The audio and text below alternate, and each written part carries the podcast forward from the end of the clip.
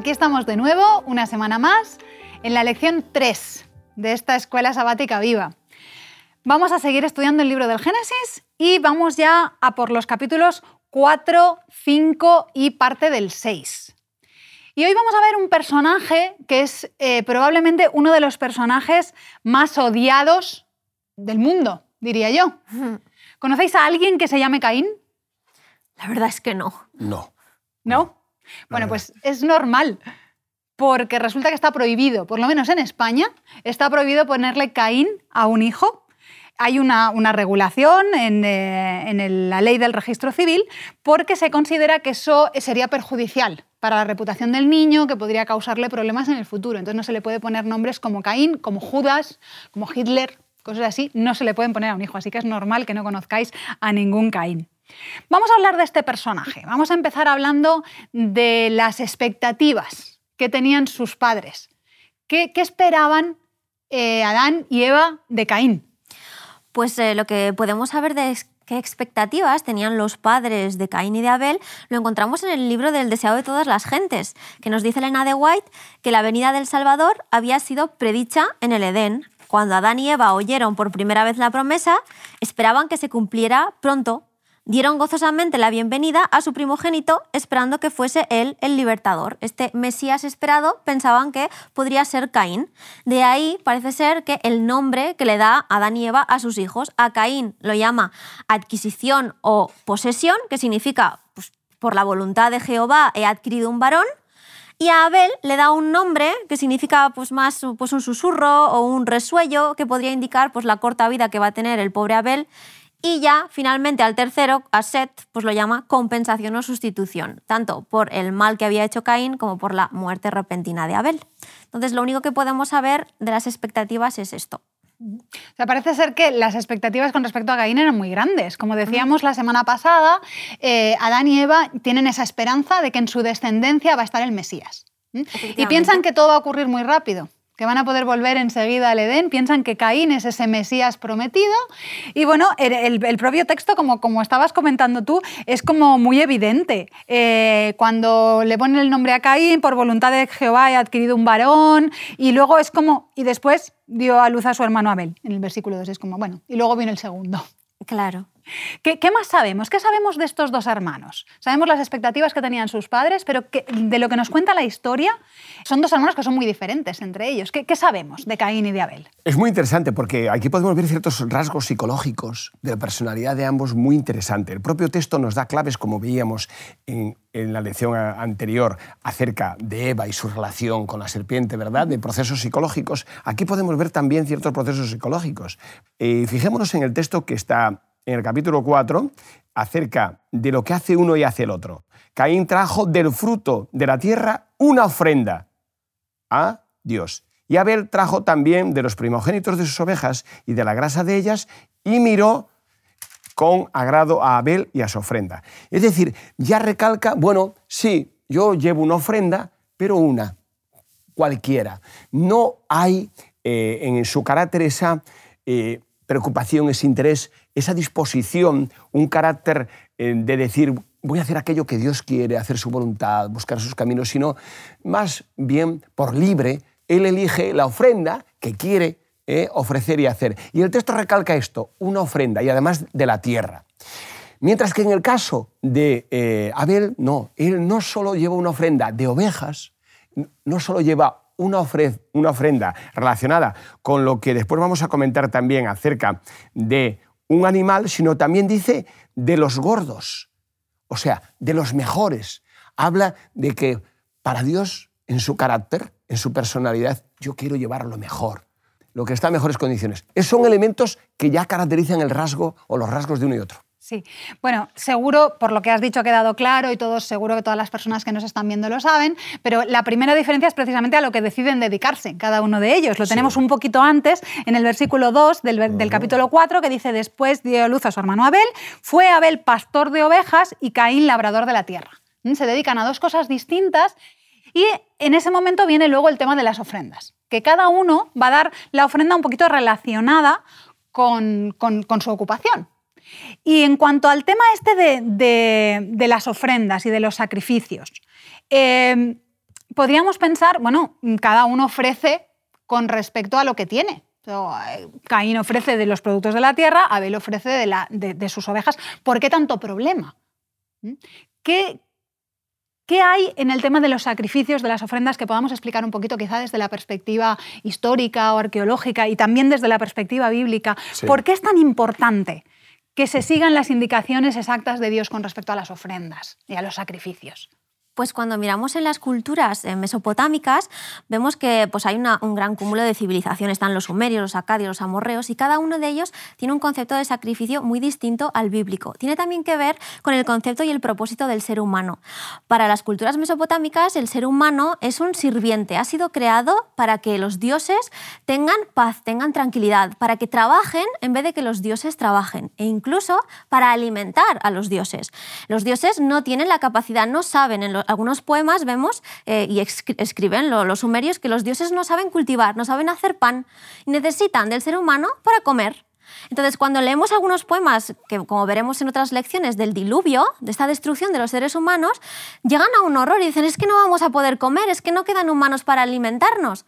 Cuando el Noé de estas otras culturas sale y cree, hace un sacrificio, al final, si por ejemplo lo queremos leer, porque realmente es muy horroroso incluso, en el poema de Gilgamesh dice que este señor dice, hace, el sacrificio y dice, los dioses olieron el perfume del sacrificio, los dioses olieron el agradable perfume. Los dioses, como moscas, se arremolinaron en torno a la ofrenda. Tanta hambre tenían que como moscas venían al sacrificio que había hecho este, este Noé eh, sumérico, ¿vale? Entonces nos, estás diciendo que en, estas culturas los sacrificios sirven para dar de comer a los dioses. Esa es la función del sacrificio. Exacto. En realidad el sacrificio está hecho para los dioses. Es algo que el ser humano tiene la obligación de hacer para que sus dioses sigan vivos. Sin embargo, sin embargo, en el texto bíblico es completamente distinto. El sacrificio es para el ser humano, es para él. Lo vemos en Patriarcas y Profetas. Dice, el sacrificio de animales fue ordenado por Dios para que sirviera a la humanidad como un recuerdo perpetuo un penitente reconocimiento de su pecado y una confesión de su fe en el Redentor prometido. Tenía por objetivo revelar a la raza caída la solemne verdad de que el pecado era lo que causaba la muerte. Es por lo tanto una acción hecha y concebida para el ser humano. Dios, el Dios de la Biblia, no necesita de los sacrificios, puede vivir eternamente sin que un ser humano sacrifique nada por él. Es más, eh, los sacrificios no están en el plan original de Dios. Comentábamos, me parece, la semana pasada que precisamente el primer sacrificio animal lo hace Dios para vestir a Adán y Eva después del pecado. No es algo que estuviera en su plan original, es una cosa que viene después del pecado y según nos estabas contando sería, mm, tendría en parte función pedagógica, para que el hombre entienda que su pecado, que la maldad tiene consecuencias y causa dolor. Y además de eso, además de que podamos sentir ese dolor en el hecho de tener que matar a una criaturita inocente. Imaginaros, imaginaros tener que, mandar, que matar a un corderito para mm, eh, mitigar tu pecado. Eh, tiene, que ser algo, tiene que ser algo complicado. Yo no me lo puedo imaginar. Si yo tuviera que hacer eso con mis manos, mm, creo que tendría un problema grave. De hecho, es así. Quería decirte que esa sensación fue la que nos dice, esa sensación que sintió el ser humano, eh, Adán, cuando tuvo que matar al primer animal. ¿no? Porque lo tenemos en la Historia de la Redención. Elena Guay, en la página 51-52, dice, cuando Adán tuvo que levantar la mano para tomar una vida que solo Dios podía dar para presentar su ofrenda por el pecado, por primera vez estuvo en presencia de la muerte. Cuando Adán daba muerte a la víctima inocente, se dio cuenta de que si hubiera permanecido fiel al Señor, jamás habrían muerto ni hombres ni animales. No, es algo precioso y extraordinario. Y él tuvo esa sensación eh, y tuvo esa experiencia extraordinaria, que después, claro, em, siguió Abel, Caín no siguió en esa dirección. Por eso también la importancia en relación a las ofrendas. Pero yo tengo una, experiencia muy interesante que conozco de un familiar mío cercano que trabajaba como matarife en un matadero. Y realmente yo a veces hablaba con él y él me comentaba cuál había sido su experiencia a la hora de matar animales. Bueno, él me contaba que al principio cuando eh, tenía que matar animales, al principio, cuando empezó su trabajo en el matadero, era un dolor y un sufrimiento terrible. Ver al animal cómo temblaba, cómo estaba ansioso, cómo incluso hacía sus necesidades el animal por el dolor y sufrimiento que veía, porque veía cómo morían sus compañeros delante y cómo iban muriendo, ¿no? Y él tenía un dolor y un sufrimiento cada vez que tenía que, que matar a ese animal, ¿no? Pero a medida que fue pasando el tiempo, a medida que fueron pasando los meses y los años de su trabajo, perdió esa sensibilidad y era más insensible a la muerte y más insensible a esos animales. Los animales seguían sufriendo, seguían teniendo ese dolor, seguían teniendo el temor a la muerte y, lo afrontaban con un estrés tremendo. Y de hecho eh, se trabaja en los mataderos para suavizar ese estrés y que el animal no vaya no tan mal a la muerte. Pero él ya no, ya no tenía esa sensibilidad y decía bueno, que mataba como un acto común. ¿no? Pues mira, eso que nos, que nos estás contando me, parece mm, que es lo que debe ocurrir de forma normal y es más lo que ocurre también en la Biblia. En la Biblia vemos un poco ese proceso. Eh, Adán lo tuvo que pasar muy mal cuando mató su primer animal y los siguientes. Abel seguramente, si era un muchacho sensible, también le costaría hacer eso. Pero luego vemos en la historia de los israelitas que llega un momento que eso de los sacrificios es como que va... Eh, a más, a más y a más, y llega un momento que les da todo igual y que lo que se dedican es a matar miles de animales como parte de una celebración y pierden un poco el sentido este que estábamos viendo de, que eso significa no solamente el dolor del propio animalito, sino el dolor que va a pasar luego Jesús, porque eso tenía también un, significado profético. Y llega un momento que lo podemos ver en, textos de, como en, en Isaías 1 y en Miqueas 6, en el que Dios llega a un momento que se llega a hartar de los sacrificios. En Isaías 1, 11, por ejemplo, dice, ¿Para qué me sirve, dice Jehová, la multitud de vuestros sacrificios? Hastiado estoy de holocaustos de carneros y de grasa de animales gordos. En otras versiones de la Biblia dice, estoy harto, estoy harto de vuestros holocaustos. Porque eso tiene una función. Eso tiene que servir, eso no es para mí, es para vosotros, lo que estabas diciendo, Priscila. Y si perdéis el sentido, si perdéis el sentido, mm, yo no lo quiero para nada. ¿eh? Y en Miqueas 6.7 también dice lo mismo. Dice algo muy parecido. No sé si lo encuentro. Aquí. Miqueas 6.7 dice, ¿se agradará Jehová con millares de carneros o de 10.000 arroyos de aceite? llegaron, llegaron a un punto en el que eran eso, miles y miles de animales muertos y Dios dice que no, que, que os habéis confundido, que no es esta la idea. ¿Vale? Y volviendo un poquito al tema de Caín y Abel, Abel sí que... No, Noemí, disculpa. Yo quería añadir algo a eso que has dicho, porque me parece algo importante para resaltar. ¿Por qué hace eso Dios? Eh, estaba pensando ahora mientras lo decías. Es decir, no es porque Dios rechace el sistema sacrificial, Él lo puso en marcha. Pero eh, tenía un propósito, los sacrificios muy importante. Y es lo que significa la palabra sacrificio en hebreo, zebach. Significa traer cerca. El propósito que tenía Dios es de atraer hacia Él y hacia lo que significaba esos sacrificios, que significaba realmente hacia el Mesías y el sacrificio que él iba a realizar por toda la raza humana, por toda la humanidad. Entonces quería atraer hacia él a su pueblo, a cada persona individual. Cuando eso se perdía y no atraía y se perdía la sensibilidad de su relación y conexión con Dios, entonces no tenía sentido y significado. A Dios no le agradaba, como dice eso.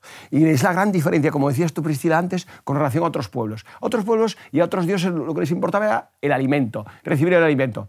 No eh, si agradaba o no agradaba el corazón o la disposición que había de la persona hacia, hacia Dios, sino tú cumple tu obligación y sé obediente. ¿no? Aquí no, Dios busca más el corazón del ser humano. Muchas gracias, Roberto. Eh, precisamente eso es lo que importa en la historia, volviendo a la historia de Caín y Abel, Abel sí que, eh, sí que cumple ese, ese, sentido y ese significado. El sacrificio de Abel sí que le sirve para acercarse a Dios. Él hace lo que Dios le ha pedido, le da eh, el cordero que Dios le había pedido y el mejor lo mejor que tenía. Y eso le sirve para acercarse a Dios. Está esa conexión. Mientras en el caso de Caín, como comentabas tú antes, eh, no, no ocurre eso. Él da su ofrenda, la que a él le parece, y en realidad pues no le está sirviendo para acercarse a Dios. Y Dios le llama la atención. Vamos a repasar un poquito la historia esa. Dios le dice, mm, bueno, en realidad Dios lo que hace es que parece que no responde a su ofrenda, dice que no le agradó, no sabemos exactamente qué ocurre, pero Caín se da cuenta y se enfada. Caín es el, niño enfadado que tiene celos de su hermano y entonces... Y Dios eh, va a hablar con él. Esa es una parte de la historia que me parece muy bonita.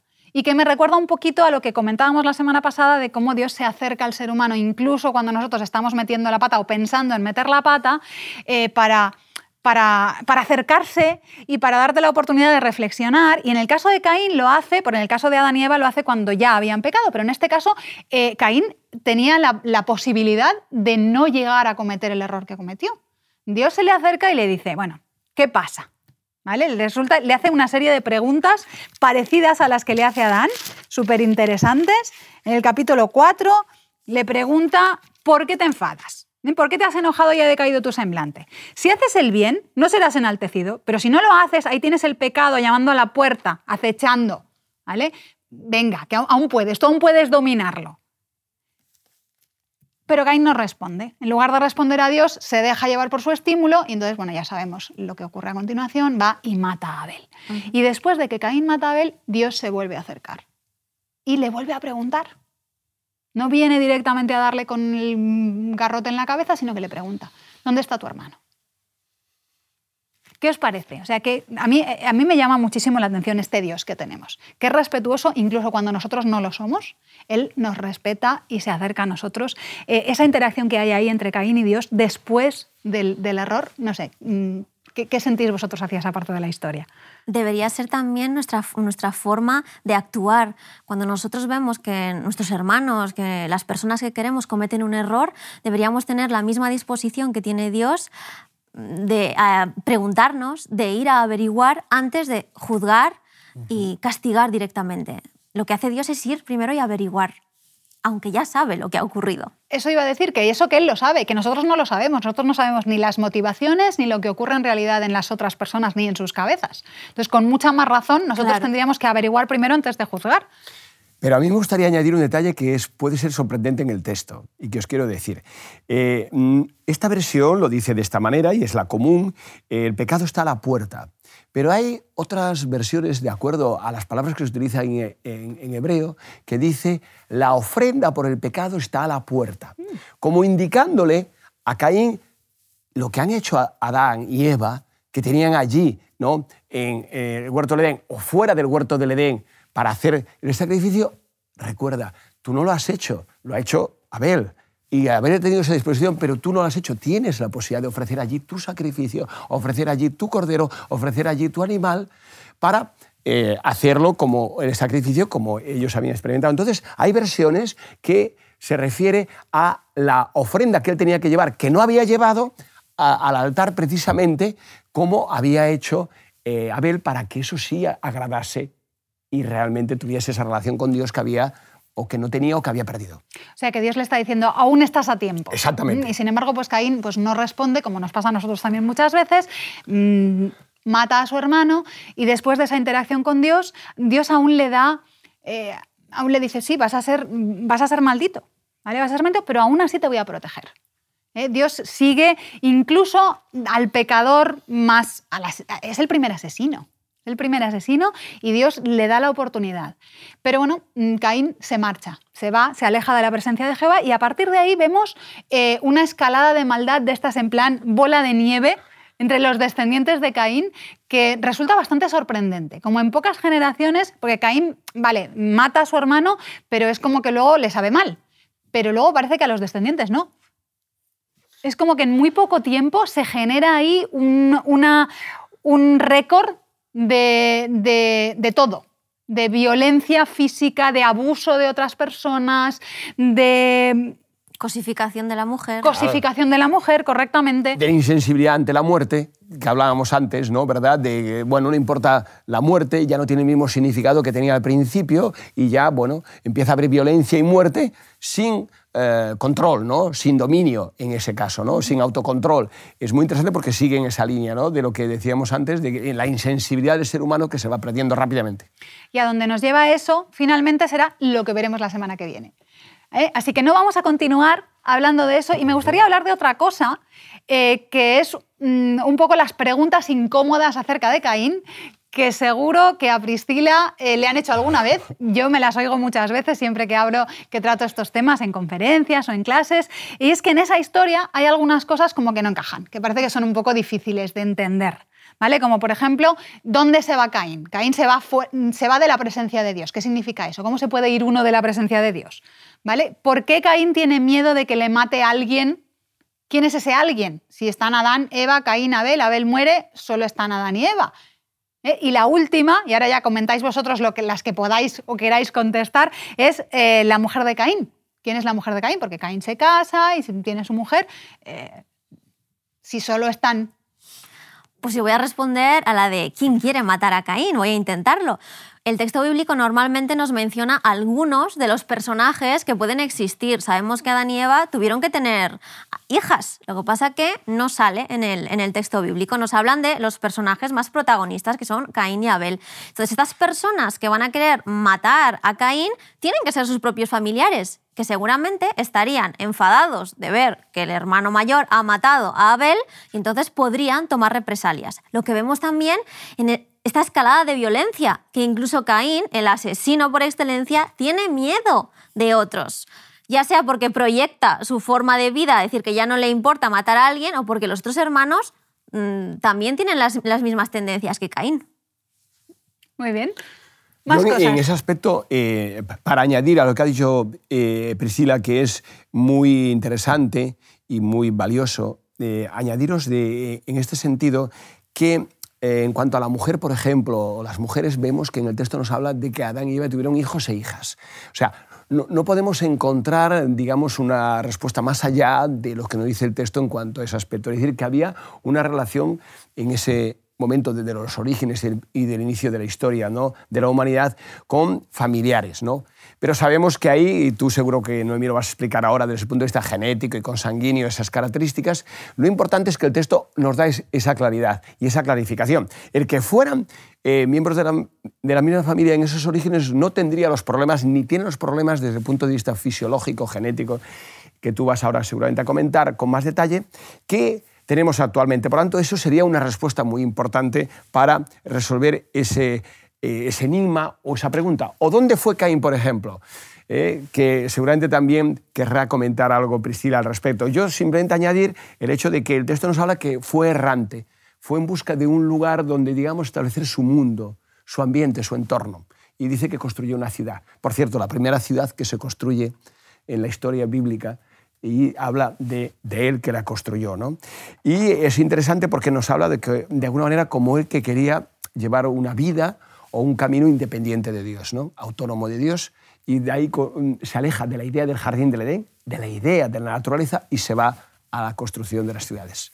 Sí, eso iba a decir yo ahora, que en ese momento el jardín del Edén sigue estando en la tierra, eh, tenemos allí la espada cerrando la puerta y tal, y parece ser que eh, los sacrificios se, harían en esa zona. Entonces, como que esa sería un poco la presencia de Dios, o lo que ellos consideraban la presencia de Dios, cuando Caín se aleja de esa zona, pues él entiende que se aleja de la presencia de Dios.